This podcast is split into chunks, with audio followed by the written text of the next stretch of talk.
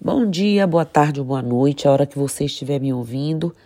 Hoje vamos falar um pouquinho sobre como é importante a gente entender que para ajudar é preciso cuidar, a gente se cuidar. Somente poderá compreender os sentimentos do outro quem antes estiver consciente dos seus e aceitá-los. Não há como compreender o outro se antes não houver compreensão de si mesmo. Atitudes de atenção, afeição, ternura, interesse e respeito nem sempre são fáceis de serem assim transmitidas, mas são especiais para quem deseja ser um canal de ajuda, certo? Sendo bem clara, para ajudar alguém é preciso, em primeiro lugar, maturidade emocional e espiritual.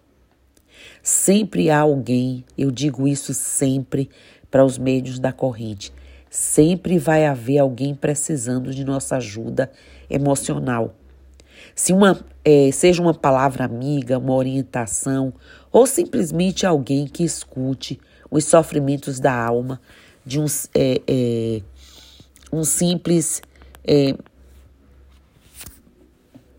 mais intenso ou eu estou aqui. Contudo, nem sempre quem é requisitado sabe como agir diante de determinada situação, porque pode encontrar-se extremamente complexo e frágil dentro da sua própria história. Sempre, gente, existe o medo, né, de que as palavras sejam mal é, compreendidas, certo? Então, assim, interpretadas, enfim, é preciso ter muito cuidado. Mas como ajudar eficazmente quem precisa de nossa ajuda, já que somos tão requisitados? Então, ajudar é um processo que exige, em primeiro lugar, maturidade emocional e espiritual. Uma pessoa imatura dificilmente poderá contribuir com alguém que enfrenta crises pessoais complexas e que exige um cuidado especial no acolhimento do que será partilhado.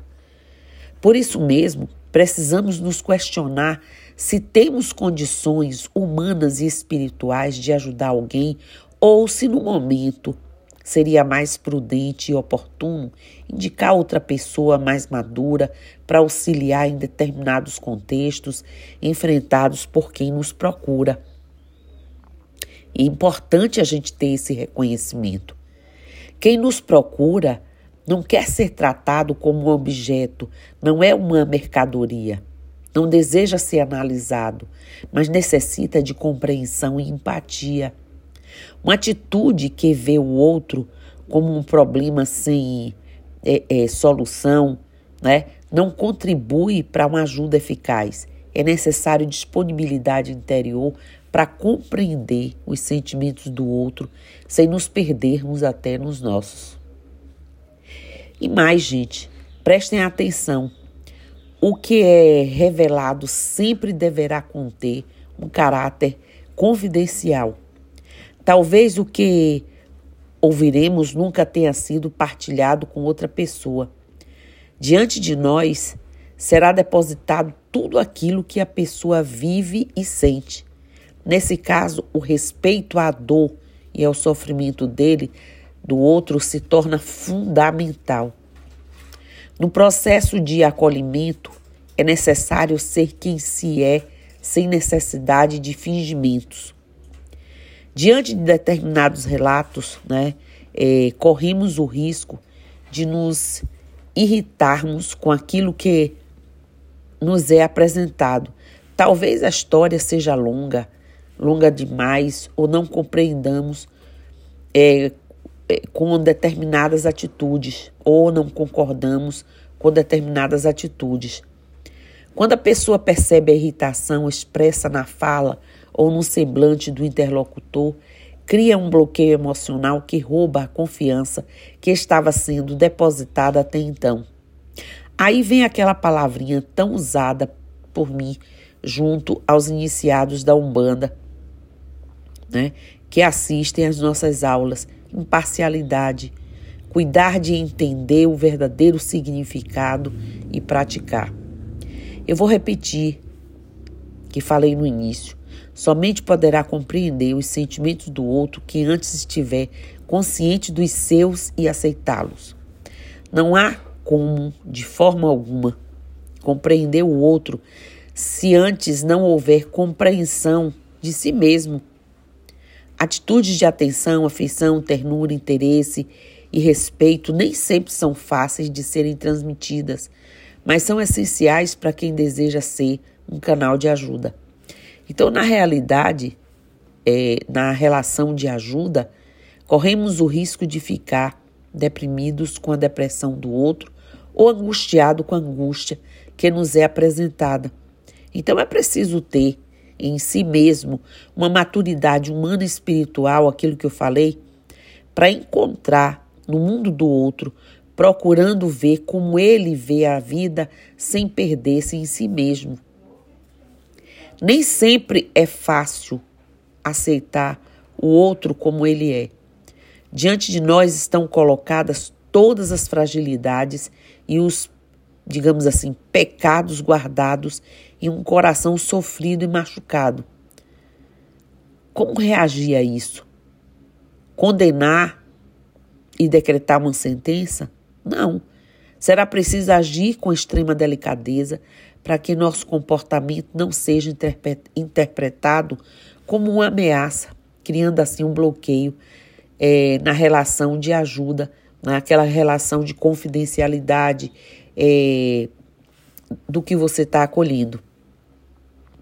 Enfim, lembrem dos aconselhamentos dos voos é preciso ver o outro como um ser humano em processo de transição, transformação, de mudança.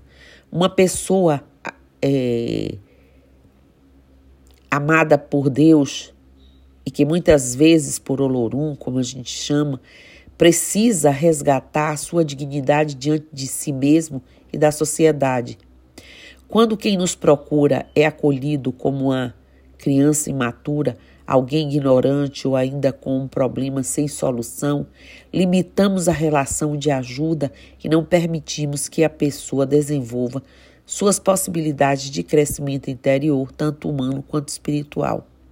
A compreensão, gente, é um processo de misericórdia e compaixão que se estabelece quando a confiança, né, quando já, já existiu aí uma relação de confiança e o respeito são preservados como algo sagrado na relação interpessoal.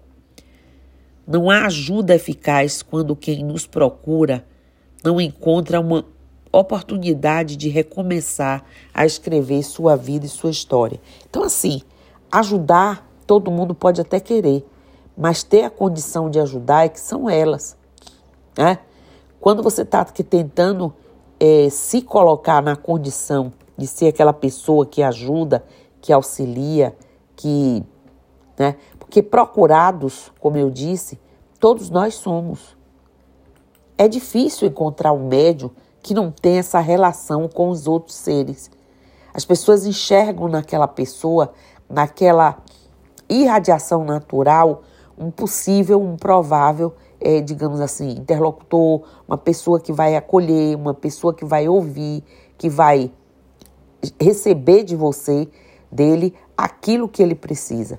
Mas é preciso ter preparo, é preciso ter maturidade, né? E estar espiritualmente preparado para isso. Então, a mensagem de hoje era essa. Desejo para vocês um bom final de semana. Axé, Namastê, Saravá, Mutumbá. Mojubá, Mucuyu, no Zambi, eu estou aqui.